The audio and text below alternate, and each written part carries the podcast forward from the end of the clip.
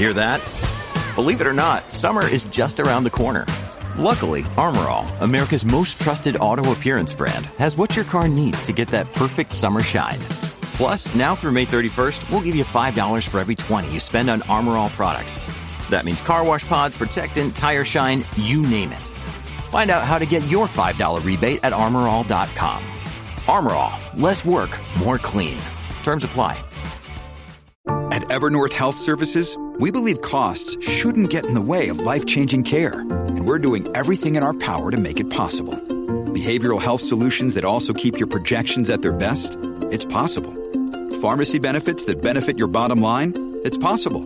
Complex specialty care that cares about your ROI? It's possible. Because we're already doing it. All while saving businesses billions. That's Wonder made possible. Learn more at evernorth.com/wonder. When you need mealtime inspiration, it's worth shopping Kroger, where you'll find over 30,000 mouthwatering choices that excite your inner foodie. And no matter what tasty choice you make, you'll enjoy our everyday low prices, plus extra ways to save, like digital coupons worth over $600 each week. You can also save up to $1 off per gallon at the pump with fuel points. More savings and more inspiring flavors make shopping Kroger worth it every time. Kroger, fresh for everyone. Fuel restrictions apply. From sponsoring cultural events to partnering on community projects, creating youth programs to supporting first responders, at MidAmerican Energy, caring about our community goes beyond keeping the lights on. It's about being obsessively relentlessly at your service. Learn more at midamericanenergy.com slash social. Es tiempo de regalar Disney Plus. Ya puedes retomar el espíritu navideño con Noel, viajar a Oriente con Mulan, sin coste adicional en tu suscripción, o disfruta de las 30 temporadas de Los Simpson y de la 31 en exclusiva. Y el 25 de diciembre llega en exclusiva Soul, la nueva película de Disney Pixar que te tocará el alma. Los mejores planes y el mejor regalo para estas navidades lo tienes todo con Disney Plus.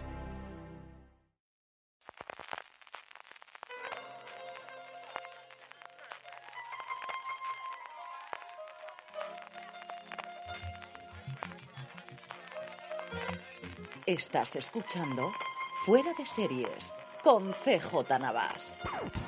Desde el cierre de las negociaciones del Brexit en el Parlamento Europeo California, estás escuchando streaming de Fuera de Series, el programa que semana tras semana te trae todas las novedades, críticas, noticias del mundo de las series de televisión.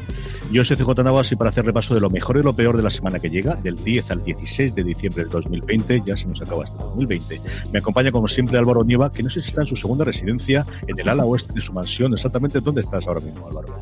Pues te explico, me he venido hoy al dormitorio de mi casa, no solo porque quería que viese mi Paulina Rubio que tengo aquí, este cuadro tan bonito que me hecho un amigo, sino porque cosas del teletrabajo he puesto la lavadora un ratito antes de ponernos a grabar y entonces me he tenido que ir a la parte más lejana porque bueno, no se iba a escuchar mucho desde el salón, pero cuando empezás a centrifugar sí. Así que son las típicas cosas que a lo mejor hace unos meses nos parecerían un poco profesionales, pero yo creo que ahora la gente está muy concienciada con el, teletrabajo. Si no se ríen con nadie, son unos saboríos. Exacto. Yo tengo esa cruzada que es con los perros y con los gatos. Me toca sacarlos de la habitación, pero lo que pasa es la pobrecita la perra mía hoy llevo todo el día vomitando, no sé qué hierbajo se ha comido, que si no vomito siete veces en todo el día, no vomito. Y me dan, me no sé qué, dejarlo durante una hora fuera. Así que eh, suele ser bastante educada, salvo que griten perros. Si entra algún oído de perro, ya sabéis lo que es. Y mi pobrecita Dolly, por Dolly parto, porque aquí vamos a Dios, no nos va a ganar a nadie ninguno de los dos. Así que esto es lo que hay. Álvaro, comentábamos que teníamos un montón de cosas, un montón de críticas. Tendremos, como siempre, nuestros Power Rankings, las series más vistas por nuestra audiencia durante la última semana. Tendremos comentarios y tendremos siempre las preguntas de los oyentes al final. Pero antes de eso, permitidme que dé las gracias a 30 Monedas, la serie de HBO España, que patrocina este programa. Hemos ido comentando distintos aspectos de la serie a lo largo de este tiempo. Y hoy es el turno de hablar de nuestro Miguel Ángel Silvestre, convertido en este Paco.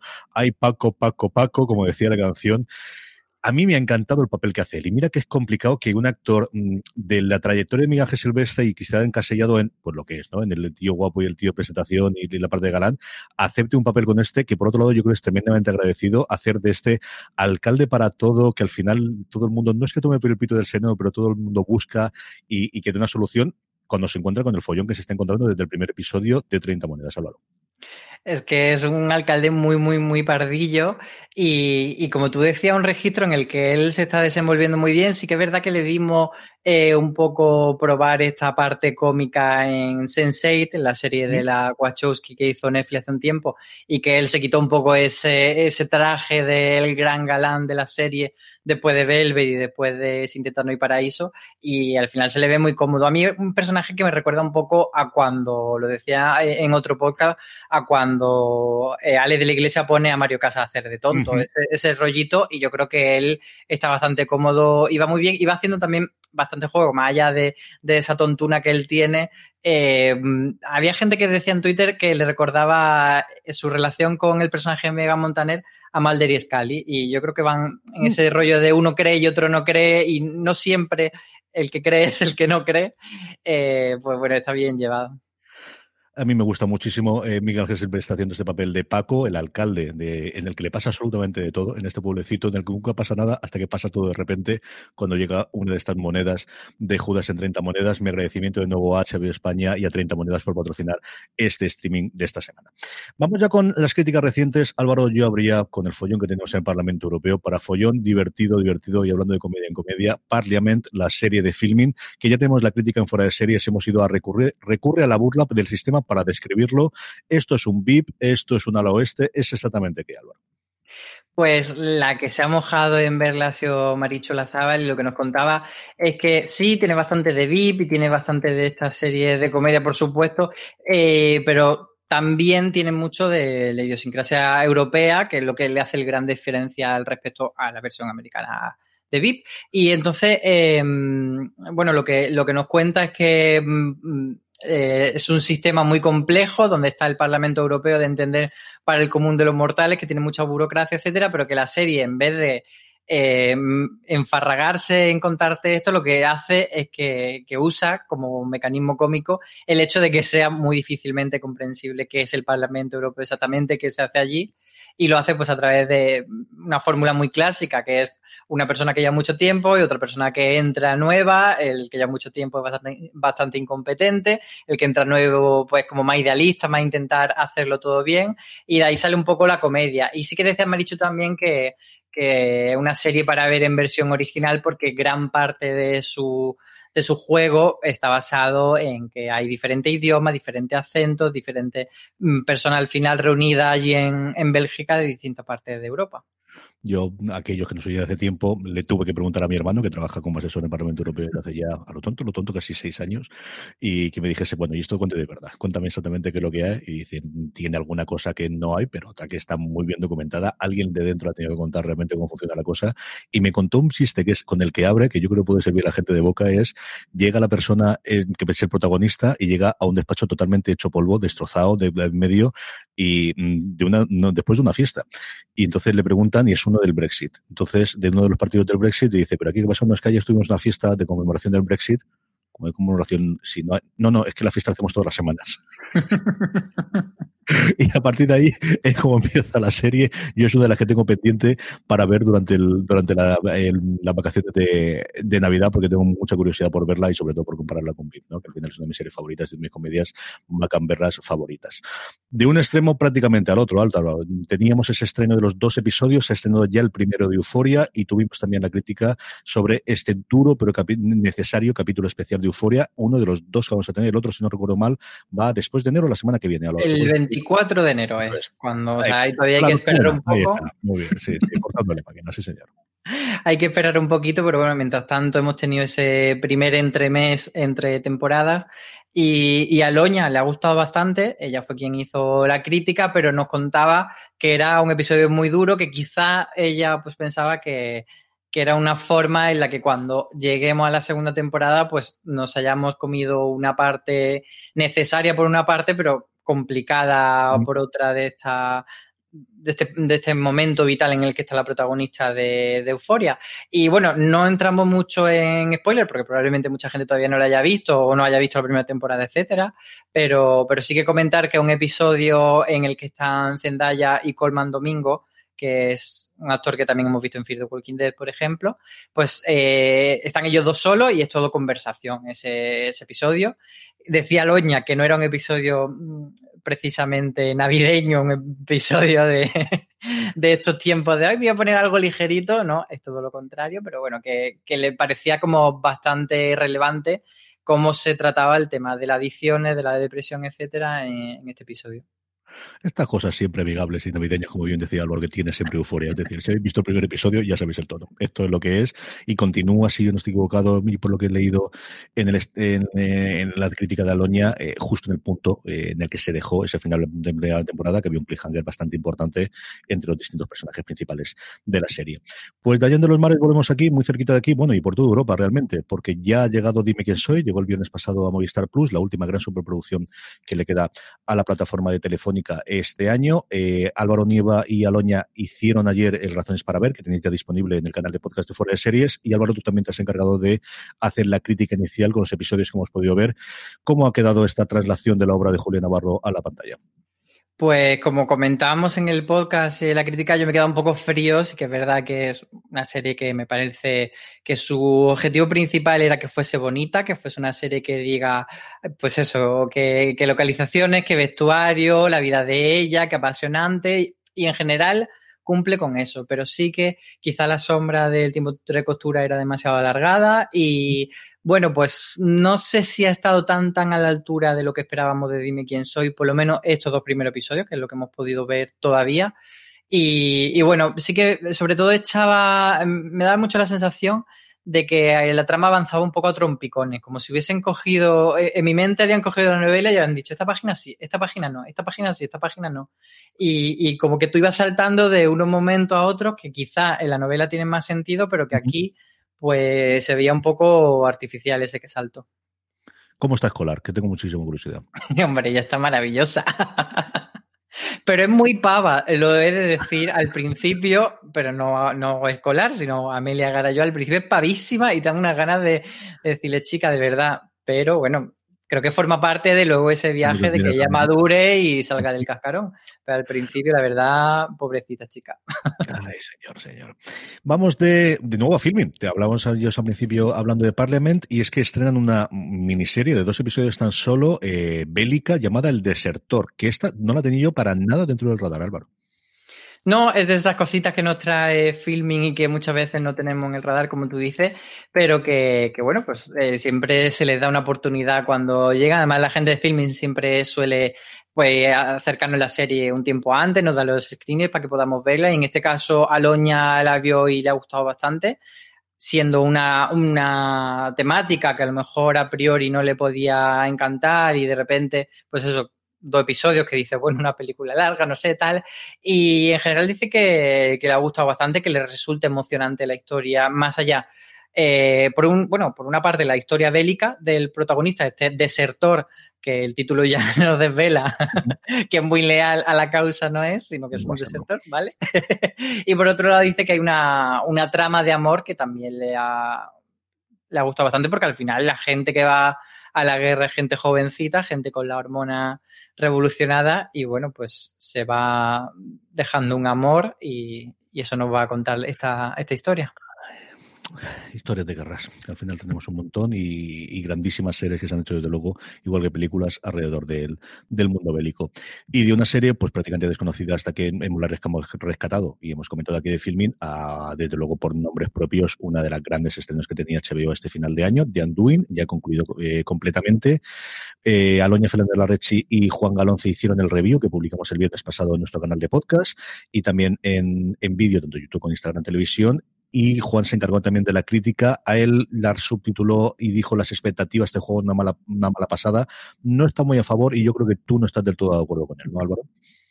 Desde luego que esto es lo bueno de que seamos varios en fuera de series, que haya multiplicidad de, opiniones, disparidad y, y, debate acalorado entre amigos. A Juan no, no, le ha gustado nada, pero yo también he de decir que a mí me ha gustado sin, sin decir, la pondría en la lista de las mejores series del año, pero sí me pareció suficientemente entretenida, sobre todo porque son solo seis episodios. A lo mejor si fuesen ocho, si fuesen diez, habría sido como, uy, me la has liado, pero en 6 a mí me, me, parece que entra bien. Sí que es verdad que yo la he visto durante el puente, eh, habiendo ya escuchado un poco que a la gente no le acababa de gustar mucho. Entonces, quizá eh, me ha pasado justo la inversa de, lo que le ha pasado a Juan. Que Juan la expectativa le ha jugado en contra para que le parezca peor y, yo pues la he visto y así como, bueno, pues tan mala no es. Pero, pero sí que entiendo lo que, lo que dice Juan, que no lo voy a comentar, no porque no quiera reproducir sus palabras, sino para no entrar en spoiler, la gente que, haya visto ya la temporada entera, que escuche el review y, que lea su crítica. Pero, pero sí que entiendo por dónde va él, compro bastantes argumentos, pero a mí me parece que al final, pues eso, es una serie que, que tiene partes en las que se estanca, pero sobre todo usa muy bien el cliffhanger y, y te da esa cosa de para un maratón de seis episodios de, ay, pues voy a seguir, voy a seguir. ¿Cómo de importante es lo de las expectativas, Álvaro? Yo cada día lo tengo más claro que en función de la expectativa que tengas vas a tener una experiencia u otra, especialmente con las series. ¿eh?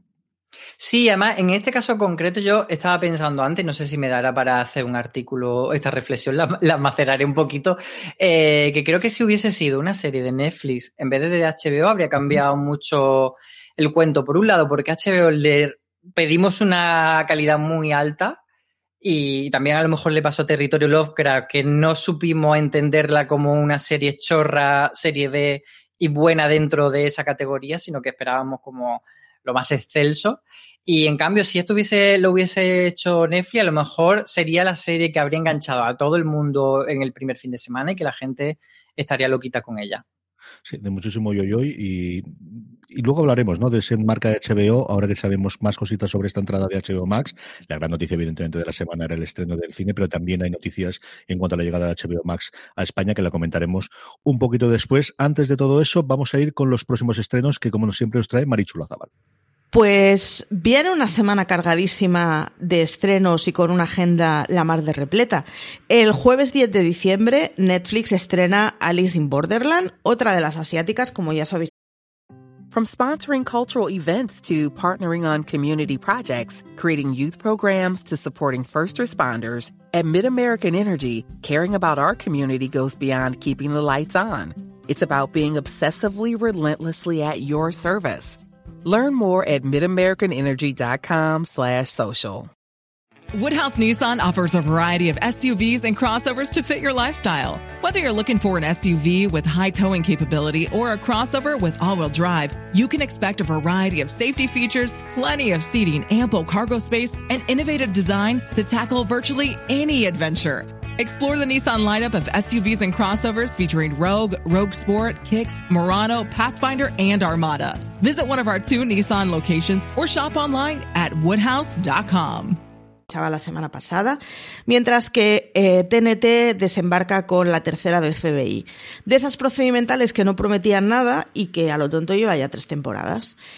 El viernes 11 de diciembre arranca un fin de semana de lo más intenso, primero con el estreno de High School Musical, de musical, de series, que es una temporada especial de High School Musical que nos trae Disney, con la factoría esta que sacaron hace una década y que ya va por dos o tres generaciones a la que ha marcado, con canciones y series de instituto.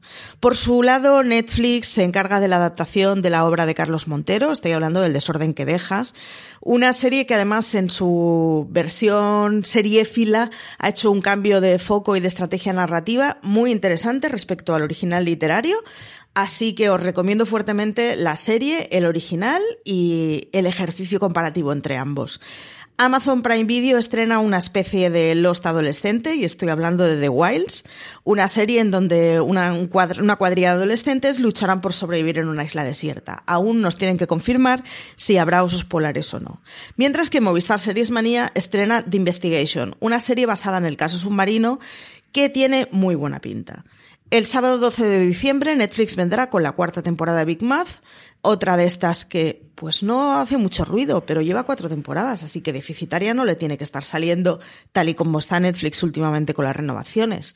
El domingo 13 de diciembre, por su lado, vendrá también la asiática Startup, en Netflix de nuevo, mientras que Cosmos se encarga del estreno de la cuarta temporada de Call My Agent. Esa serie francesa en donde tenéis un montón de cameos importantes y conocidos y jugosos y de la que tenéis un razones para ver de hace, bueno, pues de cuando Cosmos estrenó la primera temporada. El lunes 14 de diciembre Netflix va con la mamarrachada de la semana que estoy deseando ver, que no es otra sino delicadas y crueles, que espero que nos den mucho jugo y nos sirva de calentamiento motores para el fin de mes y Bridgerton. Sí, he conseguido colar a Bridgerton en una semana en la que nos estrena. Mientras tanto, eh, Filming el martes 15 de diciembre traerá Manhunt, serie con un pintón del copón. El miércoles 16 de diciembre cerramos la semana con, una, con un triple estreno. Amazon Prime Video lanzará la quinta temporada de The Expanse, esa serie basada en las novelas de ciencia ficción más bien durilla, que funciona muy bien, que dio un salto cualitativo al llegar a Amazon y que a los que somos fans de la ciencia ficción nos tiene completamente atrapados. Por su parte, Netflix traerá Cómo cargarse las navidades, La boda, otra de estas series. Netflix tiene un catálogo enorme de series y películas navideñas, así que si sois clientela cautiva, ya sabéis, miércoles 16 de diciembre tenéis la próxima. Y cerramos la semana con Movistar Series y el estreno de Teen Star, una serie protagonizada por Tim Roth, Christina Hendricks y Genevieve O'Reilly que, bueno, mm, básicamente protagonizan una mezcla entre un thriller psicológico y un Nordic noir. Tiene buena pinta, habrá que darle una oportunidad y desde luego la tríada protagonista es una de esas propuestas para que mala no puede ser. Hay más series aparte del desorden que dejan de esta semana, a lo largo, no la, que hay aquí en medio, pero solamente me salta una, ¿eh?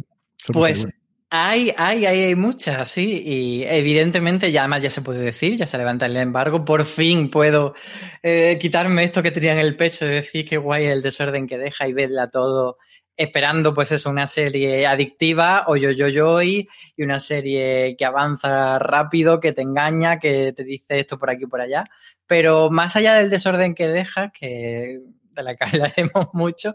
Sí que hay varias que me, llaman mucho la atención eh, esta semana y una de ellas es The Wilds, esta producción de Amazon Prime Video que Beatriz Martínez hizo un artículo previo y, creo que muy bien eh, lo titulaba como, si, como preguntando si esto era una, una, una, especie de perdidos con chicas adolescentes, porque es que esa es su, su premisa, es una isla en la que parece que pasan cosas raras con un grupo de chicas adolescentes que se quedan allí varadas y perdidas y con muchos secretos que ellas irán descubriendo lo de la una de las otras. Así que es una producción que me llama bastante por ahora.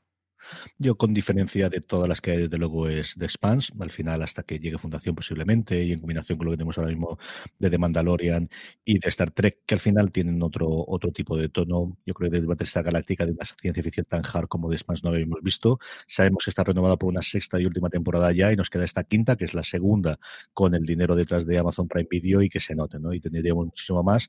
No sé si recuperará el universo, no sé si tirarán por otro lado, pero al final es para mí, desde luego, el gran estreno. Maricho comentaba que Manhattan también tiene una pintaza, que es otra cosa que también me, me apetecería.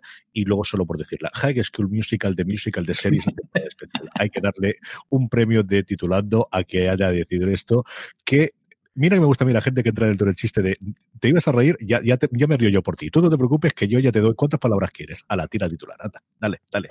Vuelvo del titular, majo, ala.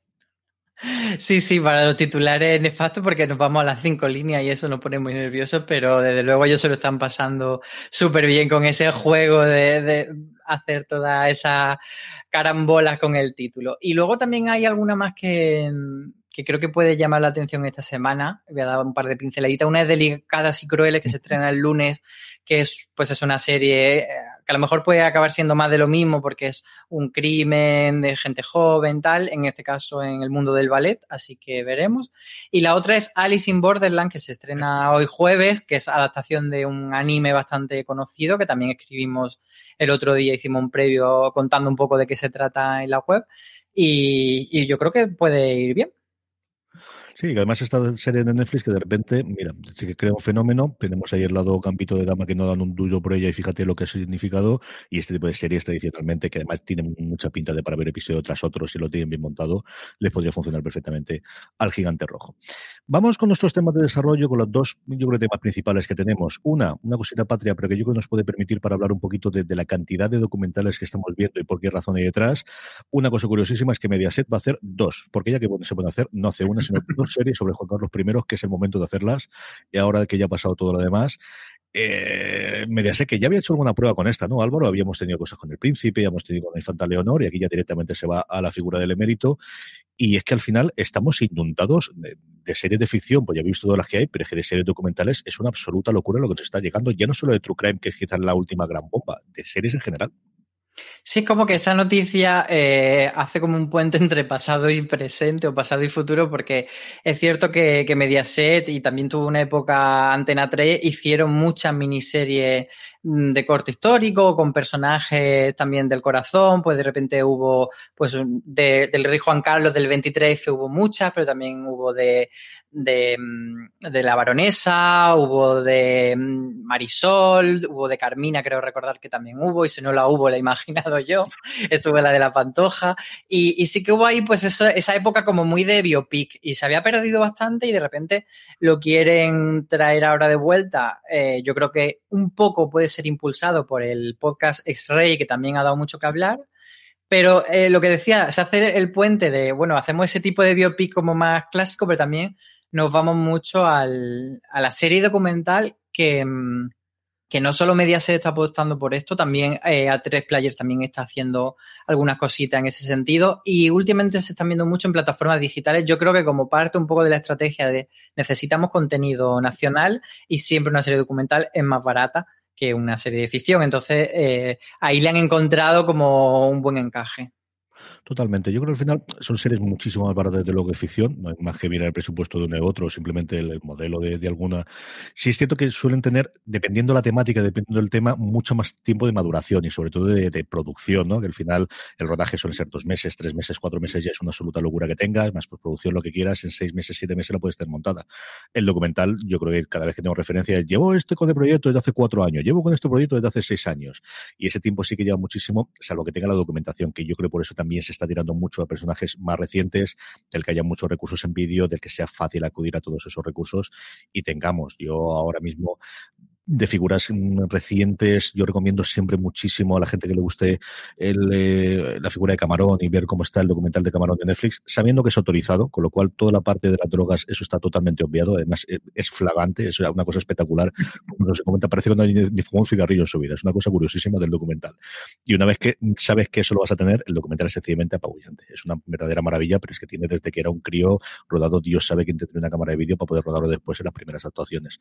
Y lo tenemos cada día más. Yo hoy, se lo contaba antes Álvaro también, Netflix ha estrenado un documental que me ha llegado a mí, esto te aviso, de esto te puede interesar. Yo creo que para mi mujer más que para mí, pero el algoritmo salió un poquito, sobre cuatro cirujanos que cuentan sus experiencias curando y haciendo estas cosas. Y es que al final, con cualquier premisa de estas y dos años de tiempo, que más o menos lo que hay mm, para esta gente para relacionarlo, luego hay barbaridades, Maricho y yo haremos el viernes el review de Asesinato en Middle Beach, que a lo tonto, lo tonto lleva 10 años haciéndolo el autor, el documental, pero es esa combinación de mm, hay mucha gente que es capaz de hacerlo, no necesitas tantísimo elenco, no necesitas quizás estar tan metido en la industria, puedes llegar yo creo que con un proyecto un poquito más pequeño y industria con un buen planteamiento, una cantidad mm, relativamente barata para los presupuestos que se suelen manejar en ficción y oye, si te funciona y tienes el nuevo Mickey Murder, ¿quién no va a decir que no, Álvaro?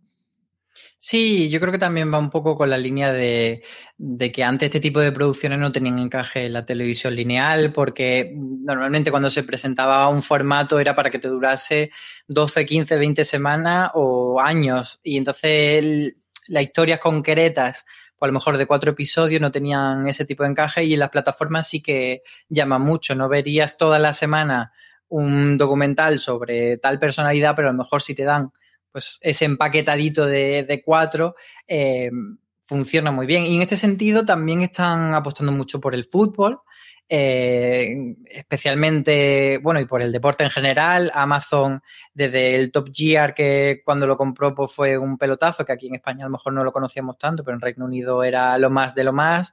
Lo que han hecho con Sergio Ramos, con otros deportistas. Y ahora, por ejemplo, HBO España ha anunciado también uno sobre, sobre el Club Deportivo Tacón, Sí, recientemente hemos tenido la despedida de Iker Casillas, la estrenó Movistar Plus. Tiene esta serie que hace con la Liga de Fútbol que sigue a seis personalidades, jugadores, directivos, entrenadores que ya han estrenado la segunda temporada. Hacen eso mismo internacional que tuvieron uno con el equipo de Guardiola durante el año pasado. Amazon eh, está más claro que el agua, que lo que quieren es realmente comprar los derechos en los próximos cuatro o cinco años cuando salgan a la venta los derechos del fútbol europeo, del fútbol americano, del béisbol quizás menos, pero de la NBA si se pone también a, a tiro de cualquier otro demás, comprarlo. Y la entrada que está teniendo ahora, y Dazón, que también está, que al final es una cosa muy pequeñita en España, que fundamentalmente lo que tiene son los derechos de la Liga Británica, pero tiene también una colección de documentales brutales. Y no, vamos, no nos vayamos más lejos que el exitazo que ha tenido el último baile, que durante el mesecito que tuvimos, que además con la pandemia no había deporte, todos los aficionados al deporte y los que recordábamos o no a Michael Jordan de la época gloriosa de los Bulls y de, los Juegos Olímpicos de Barcelona, estábamos todo el mundo viendo los episodios semana a semana aquí en España en Netflix y en Estados Unidos en SPN, que era la vamos, habéis una audiencia que no hacía antes de la final de la. Así que el libro del deporte, al final te da esas figuras reconocibles que ya no tienes que vender que lo que hay, porque ya pones la cara de la persona famosa y ya está más o menos vendido el producto, eso trae la línea junto con el True Crime, que el True Crime, mira que hay asesinatos, asesinos, chicos, no se no se acaba, no se acaba. mi alma. Lo que sí que se acaba, o veremos si se acaba, son los estrenos en cines, a ver qué ocurre en los próximos años. Y aquí damos salto con la gran noticia del audiovisual de la semana pasada. ¿no? Tuvimos dos o tres pinceladas durante el año de la pandemia. Primero, inicialmente, teníamos aquel cambio de Disney de estrenar Mulan, que por cierto, qué mala es. Qué, poco me gustó. Qué poco me gustó. Yo solamente pensaba de, madre mía, y esto tuvo que pagar gente por verla y pagó mucha gente 30 dólares. O y mucho dinero, sí, además. Esto nada, nada de nada. No sé si me pilló. Yo creo que es una cosa de expectativas. De tenía tantas ganas. Era la primera película en muchísimo tiempo que veía con, con las dos crías y con mi mujer.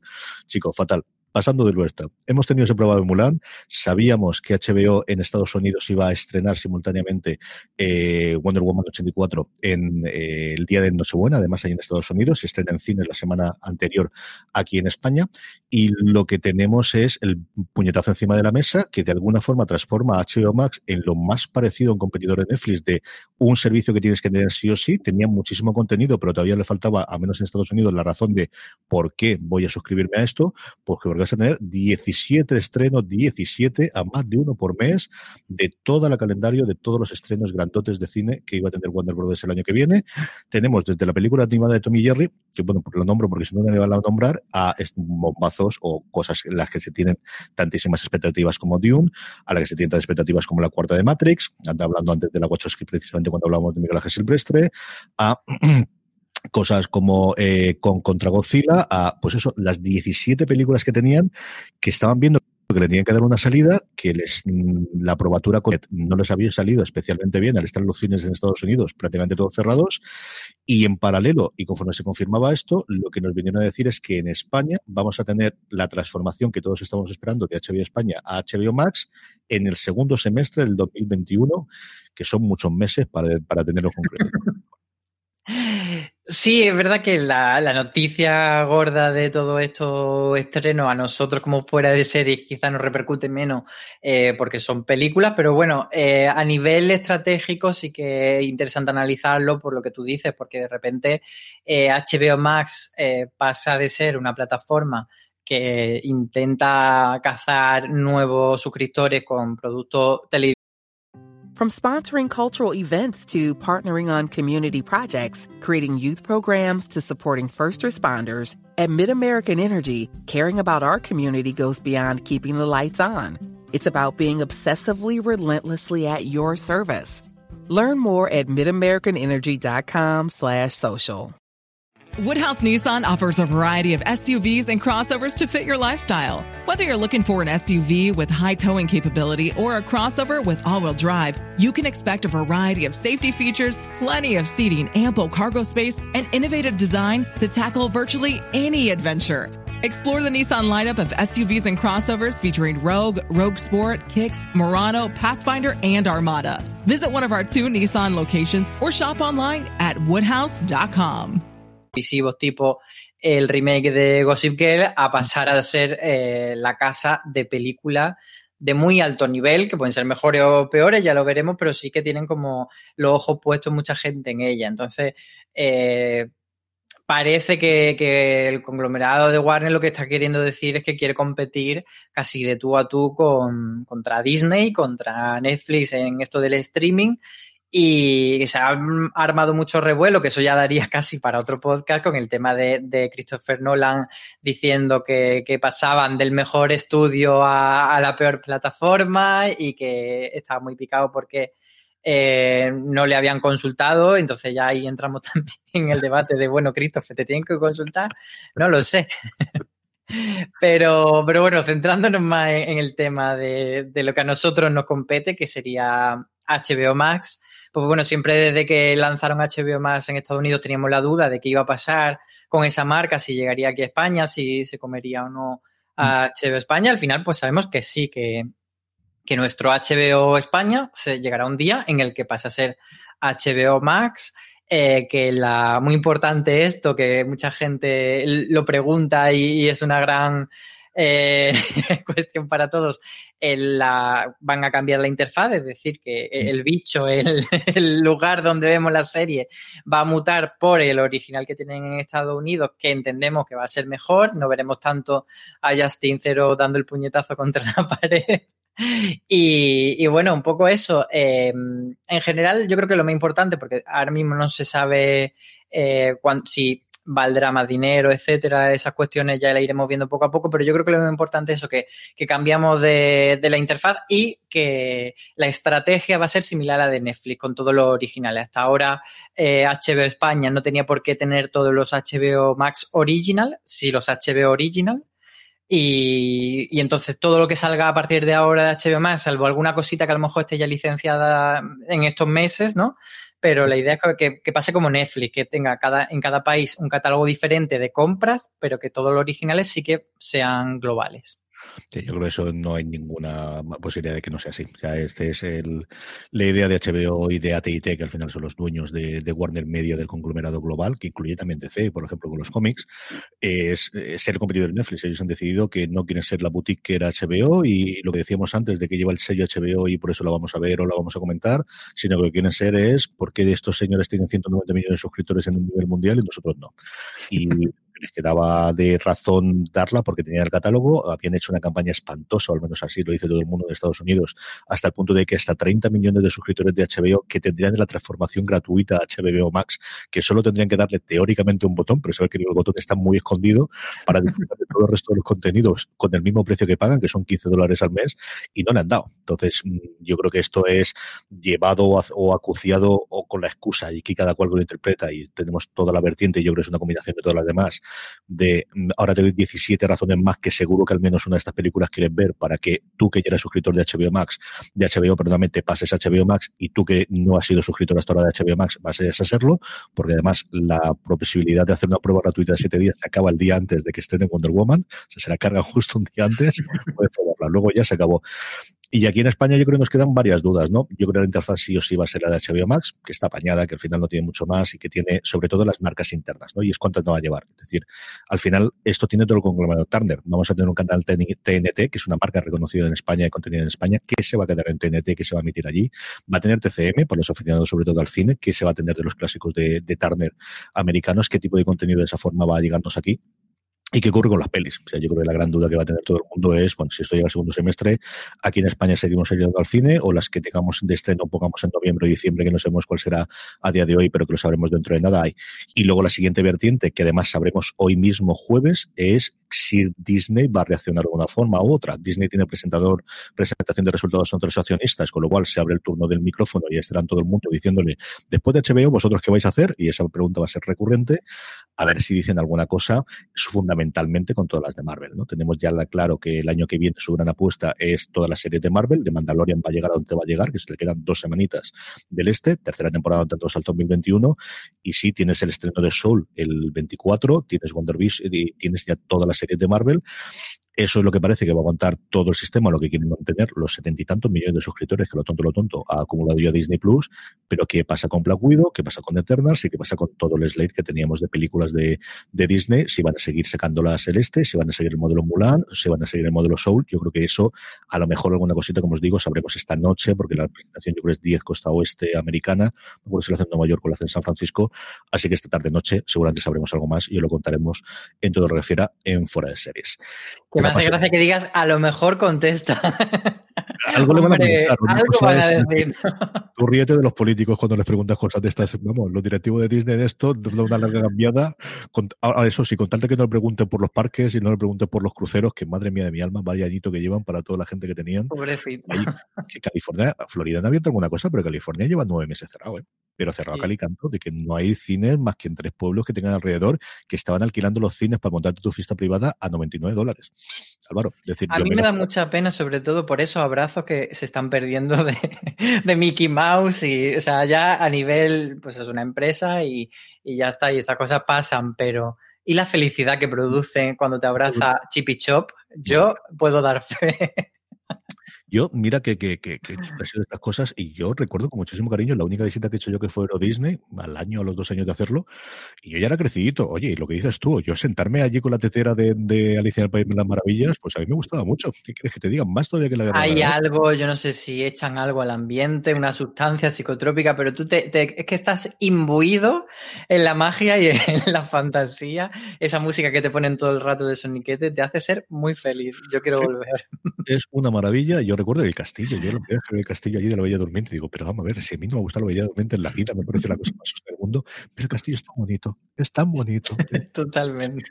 En fin, bonito, bonita nuestra audiencia, guapa, guapa donde la haya, y con la que hacemos todas las semanas nuestro Power Rankings, en el que hacemos todas las semanas las series más vistas con la votación que todos ellos hacen en nuestra página web.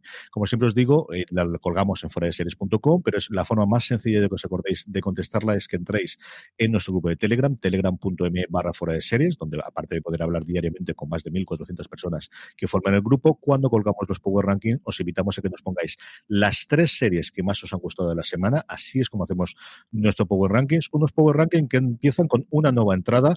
También, pues, una de estas series masivas que siguen un gran éxito, estén en abierto en Estados Unidos. The Good Doctor, la serie que en España se puede disfrutar a través de XN, ocupa el puesto número 10 de nuestro Power Rankings. Sí, y voy a aprovechar para hacer un breve inciso para comentar un artículo que publicó Marichu Olazábal este martes a colación de la, de la entrevista que le hizo a Freddy Highmore, el protagonista, y hacía una, una reflexión muy interesante eh, comparando House con, con Sean y decía que en aquella época en la que estábamos como quizá más felices nos venía bien un médico cínico y que ahora pues nos apetece más ese tipo de, de series médicas como más acogedoras. Entonces me pareció una reflexión bastante interesante. Quien, siga la serie, eh, le invito a que lo lea. Dicho eso, eh, en el número 9 está Dime quién soy, de la, ya- de la que ya hemos hablado, la serie de Movistar, que entra, pues eso, eh, discretita todavía en el número 9. Mm, Hemos tenido muy poquitas nuevas entradas, de hecho las dos únicas son las dos que ocupan los dos puestos eh, finales, el décimo y el noveno. En el octavo también hemos hablado de antes, eh, antes de ella, de Undoing, la serie de HBO España de Nicole Kidman, de Nicole Kidman y de Hugh Grant, deja cae un puesto y se queda en el puesto número 8 de nuestro Power Rankings. Y en el 7, Gambito de Dama, que se resiste a irse. Estábamos con la cosa de cuánto duraría esa burbuja. Pues bueno, pues ahí sigue en el 7, baja cuatro posiciones, eso sí, pero se mantiene. La que a mí me ha sorprendido más porque es extraño que suba una eh, semana a semana o que tengamos estas subidas, aunque es cierto que HBO quizás es la, la experta en esto. Dos puestos, sube la materia oscura. Hace muy poco run run, pero evidentemente se está viendo, cosa que suele ocurrir también con las series de HBO que se estrenan semana a semana. Como os decía, la materia oscura, la de España ocupa el puesto número 6. Y en el 5 tenemos a Guns of London de Stars Play, que sigue estando muy bien posicionado dentro de nuestro ranking. Baja, eso sí, una posición. Uno es el que sube la Discovery, remonta un poquito el vuelo, Star Trek Discovery, la serie de Netflix que analizamos semana a semana entre Jorge Navas, Dani Simón y este que os habla en Universo Star Trek, donde analizamos siempre la serie en emisión de Star Trek. Sube, como os digo, un puesto y se queda en el puesto número 4. Y The Crown empieza a ceder un poco de terreno. En esta semana está en el puesto número 3, bajando una posición de respecto a esa medalla de plata que tuvo la semana pasada. La subida más importante de la semana, ya lo decía Álvaro la semana pasada cuando 30 monedas entró en el puesto directamente en el puesto número eh, 10. Bueno, pues 8 ni más, se queda justo al, ponzo, al a punto de llegar al, al punto álgido de nuestro Power Rankings. En el puesto número 2, 30 monedas, la serie de HBO España. Sí, quizá la semana pasada no le dio tiempo a la gente a verla y votarla, pero también he de decir que yo soy el que hace el recuento de votos, que se ha quedado en el 2, pero con bastante distancia eh, respecto a The Mandalorian, que es la que se queda en el, en el puesto número 1, la serie de Disney Plus, que, que, bueno, pues que la gente parece que ya está como mucho más fan, por lo menos entre nuestro oyente, y, y a ver si es capaz de la iglesia de destronarla, que por ahora pinta que no. Dos episodios, dos nos quedan solamente, igual que decía antes, los, las reviews que hacemos de los análisis, mejor dicho, los recaps que hacemos de Star Trek, también lo estamos haciendo con el universo Star Wars, en este caso con The Mandalorian, y lo que nos llegará. Ahí tenemos a Juan Galonce, a Antonio Rivera, a Joan Rovira y a Jorge Navas hablando de Mando, de Baby Yoda, porque sí que ya se tiene otros nombres, nada, son Mando y Baby Yoda y todo el elenco de personajes que especialmente en los últimos tres episodios, este universo que cada vez se está expandiendo más. Terminamos como siempre, don Álvaro Nieva, con eh, las preguntas de los oyentes, preguntas que nos hacéis llegar a través de las redes sociales, donde somos fuera de series en todas y cada una de ellas, en, Twitter, en Instagram, que varios nos han llegado a través del story que cuelga Luis Acituno todas las mañanas cuando vamos a grabar los miércoles, y eh, muchas de ellas también en ese pequeño lugar que os dejamos junto a la encuesta del Power Rankings para que nos sacáis. R. Garrido 92 nos dice, nos pregunta si tendremos en España la decimos séptima temporada de Anatomía de Grey, que el año pasado, si no recuerdo mal, la estrenaron simultáneamente en versión original subtitulada en español en Fox Life y luego en castellano, pero por ahora ni se está sin se la espera. Hombre, yo creo que se tendrá sí o sí Anatomía de Grey. No creo que en España se dejen sin emitir Anatomía de Grey, Fox Life, pero vamos, ni harto de Coca-Cola. Pues yo aquí tengo información y teorías.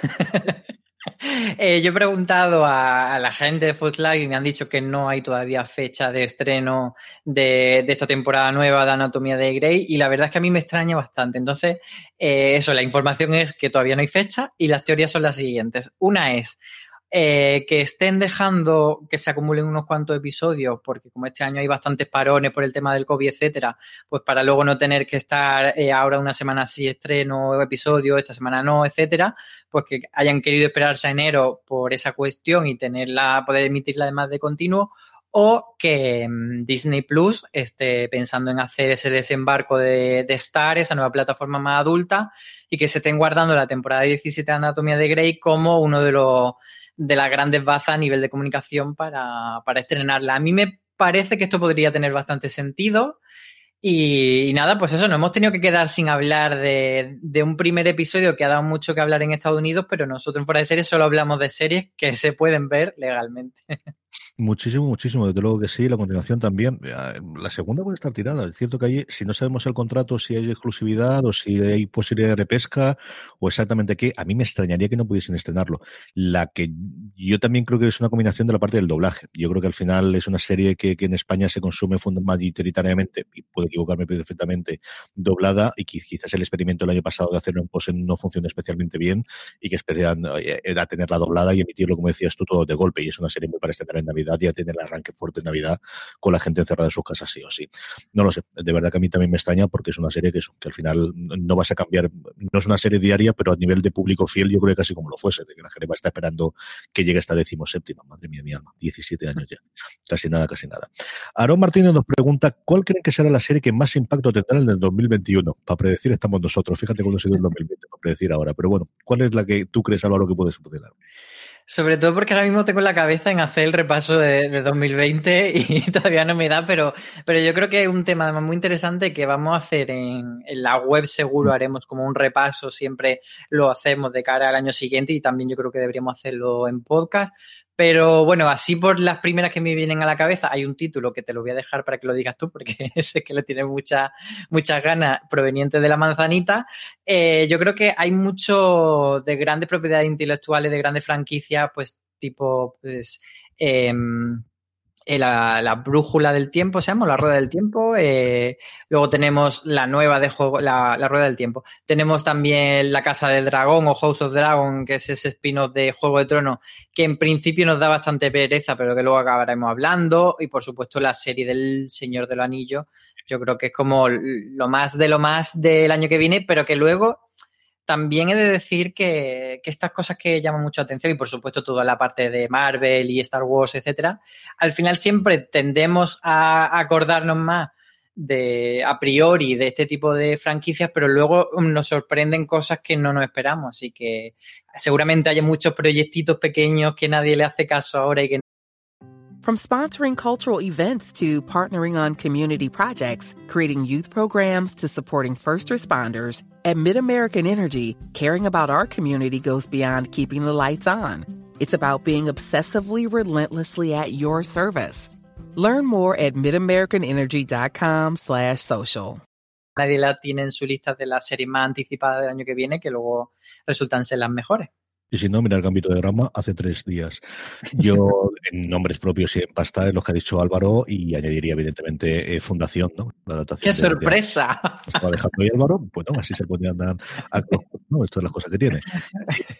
Porque además, eh, por las fechas se va a extender entre marzo y abril, que es cuando vence después de la prórroga que nos dieron los usuarios de Apple de la prueba gratuita del año, que ahora vence en febrero, que es más o menos cuando se va a estrenar la segunda temporada de, para toda la, de la humanidad de la serie de, Ronald de Moore, que confirmaron ayer que habrá tercera temporada de para toda la humanidad y, que se estaba la segunda en febrero. Yo creo que se está justo en el momento en el que acaba y yo creo que Fundación con estas fechas debería ir para marzo y que sea la excusa para que tengas esa renovación.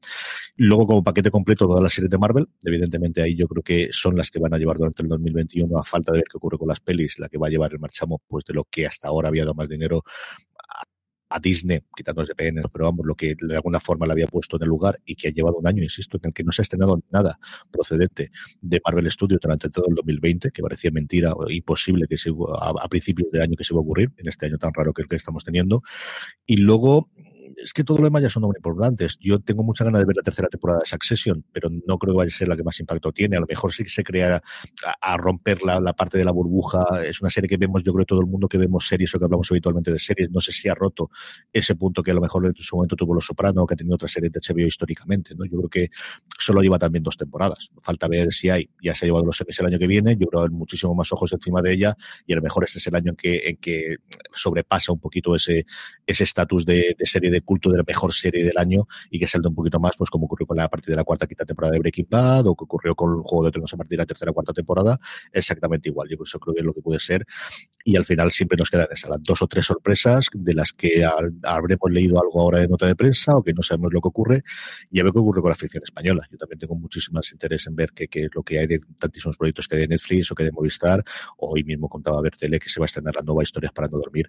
Es una cosa que le tengo muchísimas ganas personalmente de, ver. O la fortuna de Amenábar. Efectivamente, yo creo que esa es la gran apuesta ¿no? del año que viene de, de, que lo que nos va a traer Movistar Plus, que está subiendo la categoría de, de pasta y que Amenábar es ese escalón, hasta conquistar al Modóvar, que es lo que todo el mundo está queriendo hacer. ¿no? De ver se lleva al final el gato al agua. Irma eh, Gómez nos preguntaba qué sabemos de la expresión de Britbox y podría llegar a España. Eh, otra de las plataformas inglesas que confirman, ¿este Britbox llegará o no llegará, Álvaro? Pues lo que se dijo cuando salió la noticia, que fue como por julio, creo recordar, era que tenían intenciones de expandirse internacionalmente. En ese momento dijeron hacia unos 25 países, ya se sabía que, o sea, ya estaba en Estados Unidos y Canadá y también en Australia. Y la idea era, pues eso, salir por Europa. Pero qué país en concreto, pues no se sabe. ¿Cuándo? Tampoco. Veremos a ver eh, si es una de las que llega aquí, que España suele ser un, destino recurrente para las plataformas cuando hacen eh, expansiones internacionales, no suelen dejarse eh, a España, pero claro, la cosa es, ¿caben todas?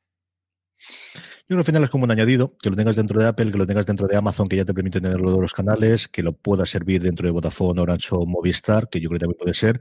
Es una cosa curiosísima de plataforma porque es una joint venture entre BBC y YouTube, que es como si aquí se aliasen, pues eso, Televisión Española con Mediaset para tenerlo conjunto.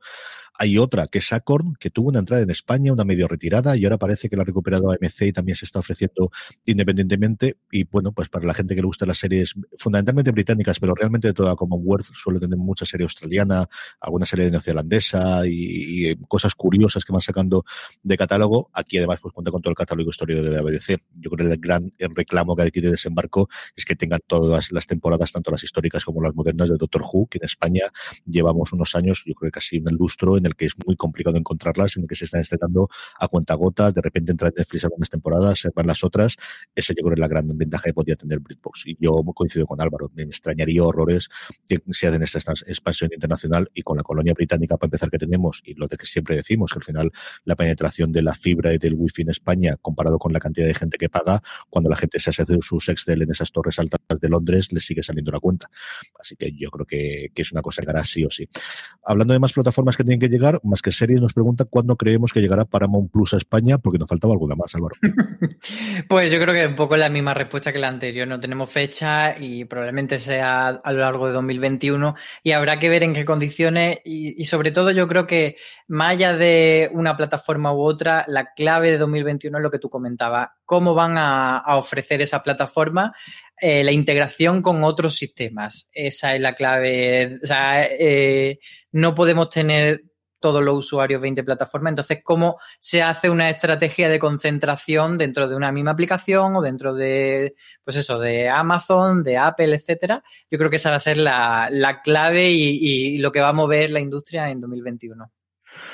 Yo creo que el 21 es el año en el si ya HBO Max ha, pisado el acelerón, aquí para OnePlus, que al final es reconvertir el CBS All Access americano, que el gran problema es que su gran atractivo que tiene es todo el universo de Star Trek, que al final han vendido al mejor postor serie a serie. Tenemos un Picard por un lado, tenemos Discovery por otro lado, Lower Decks, que es la serie de animación que no ha llegado aquí a España, tiene un follón con los capítulos, pero ahora ya tienen ahí un ZAR que han nombrado arriba, controlando todo el, sistema. No sé si se podrá recomprar esos derechos o, reutilizarlos si llega, si los acuerdos internacionales permitirían esa posibilidad.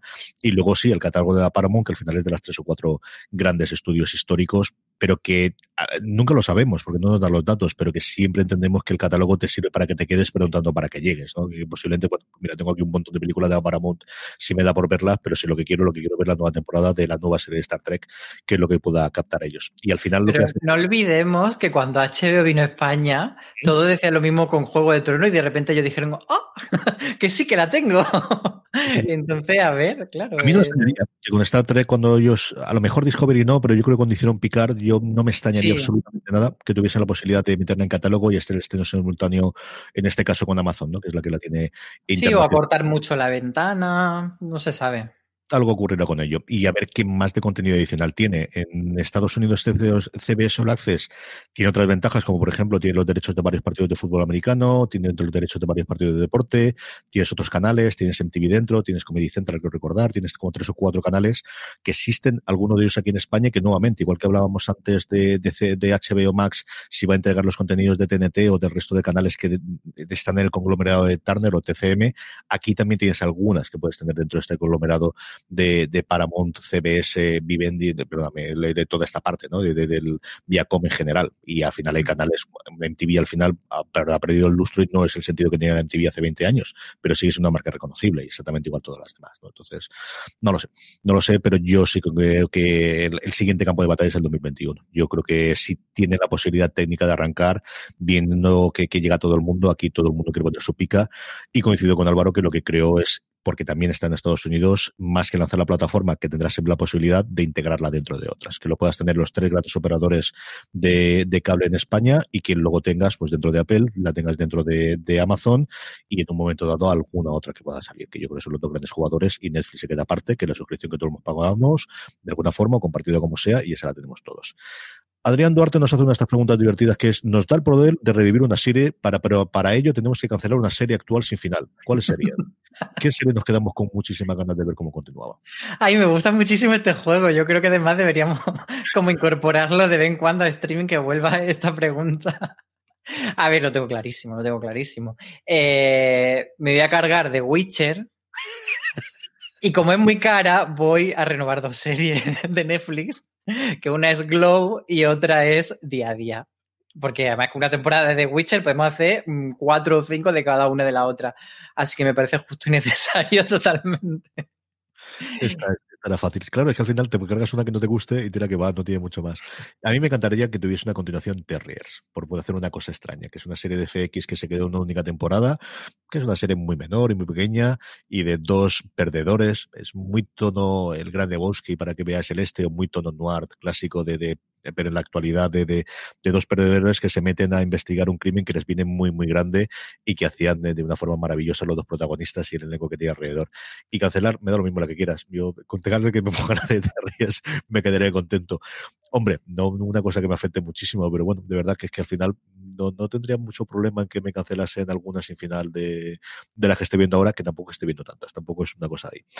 Y por último, Sergio Rodríguez nos dice, hola guapos, es la primera vez que os pregunto algo así, así que ahí voy. ¿Creéis que las plataformas deberían apostar algo más por el anime? Más allá de Netflix no da la sensación de que ninguna esté interesada. Gracias por todas las horas de entretenimiento que nos dais. Fíjate que Netflix es la que más está apostando, pero está apostando por anime originales. Y mm, yo aquí tengo dudas, no sé si es porque los derechos son caros o porque para dar ese paso, imagínate que Filming ahora quiera ser la casa del anime en España, Movistar quiera ser la casa del anime en España, no solo tendrían que comprar títulos nuevos, sino que tendrían que hacer un catálogo histórico, pues con eso que diríamos que son como lo imprescindible, el anime 101, pues los Cowboy Bebop, con los Caballeros del Zodiaco, con el eh, etcétera. O sea, tendrías que tener como una gran base, incluso Bola de Dragón, etcétera. Entonces yo creo que al final es como una, estructura muy grande para, para, que, sobre todo, que la gente del anime no diga, bueno, es que no me voy a hacer una plataforma por un título en concreto, sino como que aquí tengo la casa del anime. Entonces yo creo que nadie se está dando, todavía no se ha tirado a esa piscina. Y luego ya no sé, a ver a ti qué te parece, si también tiene que ver un poco por la percepción de que la gente que ve anime suele piratear más, está todavía en ese momento eh, de de que no ha dado el salto. Quizá nosotros, y no nos vamos a esconder, en cierto momento de nuestra vida pirateábamos las series americanas que no llegaban a España y ahora a lo mejor si nos dijesen, oye, ahí esta serie no ha llegado, y diríamos, uy, qué pereza. Ya no solo por, la cuestión moral de, es verdad que no, me apetece piratear algo y verlo ilegalmente, sino también por la pereza de ahora me voy a poner a descargar. Y yo creo que eso no se ha roto tanto en, en el fandom del anime y siguen viéndola así, entonces mm, quizá pues ahí también haya un problema.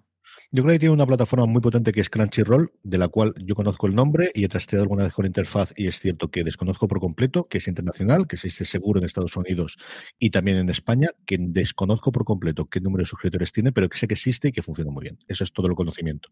Sé que después tienes toda la parte, como te digo, de paralegales a legales o de contenido, porque al final, pues, pues, eso, igual que con las series coreanas también yo creo que existe bastante y ese tipo de, de, contenidos que conforme salgan, pues el, Internet te permite acceder mucho más rápido a, todas ellas. Y yo creo que además es que hacer la apuesta por el anime tiene que ser una apuesta decidida por el anime. Y eso es dinero, pero además es mucho tiempo. Es decir, que al final producir una serie de animación, mm, nuevamente, y volvemos a lo que comentamos antes de los documentales, se tarda muchísimo tiempo, tienes que tener todos los guiones previos eh, muy medidos, porque al final si tienes un cambio no es tan sencillo decir, bueno, hacemos la toma dos, no, es que tienes que tener, recibir la animación, si tienes que cambiar otra cosa, la mandas de nuevo para allá, volver para acá, ese acuerdo con los estudios.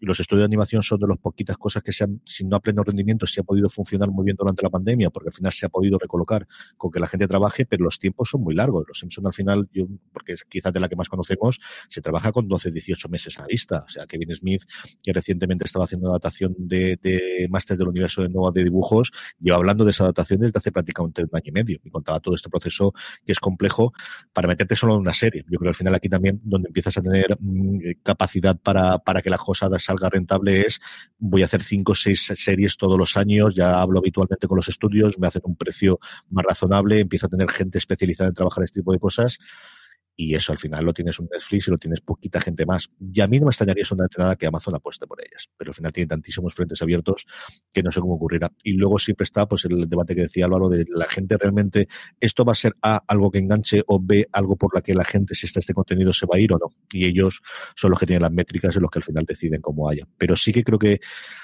estamos viendo muchas pruebas y creo que al final la pandemia te ha permitido saber que, que, esta es una cosa que bajo viento o bajo cualquier circunstancia se va a hacer. O sea, que, que, el producto al final sale y que te permite hacerlo y que demanda desde luego hay y que se está combinando. Y luego la cantidad de dinero que lo puedes sacar posteriormente con adaptaciones incluso imagen real, que estamos viendo que cualquiera que está allá ya más allá de que evidentemente venga de un manga original es la cantidad de posibilidades que tienes posiblemente en imagen real. De hecho, pues con Bola de Dragón, por ejemplo, que estabas comentando tú que vas a tener dentro de nada, ¿no? Y bueno, pues eh, yo creo que eso es una de las cosas que también la gente está empezando a considerar.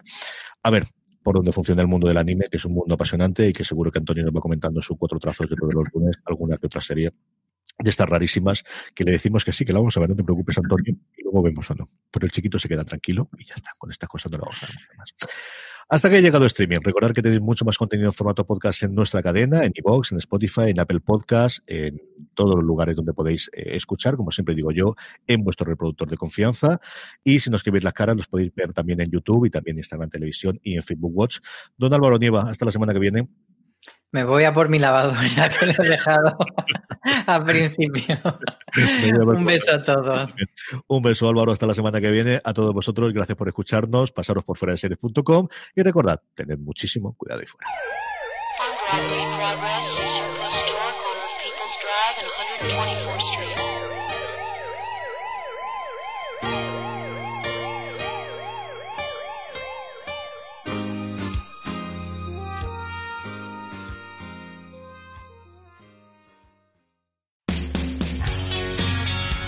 BP vuelve a tener grandes noticias para todos los conductores. Cuando vayas a repostar tendrás un ahorro de hasta 40 céntimos por litro en Península y Baleares y 35 céntimos por litro en Islas Canarias, incluyendo la bonificación del gobierno.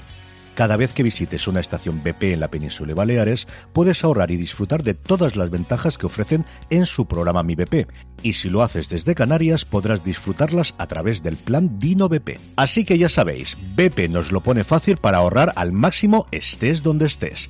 Hazte con su tarjeta en sus estaciones de servicio y si quieres consultar más información, puedes hacerlo en mibp.es y plandinobp.es.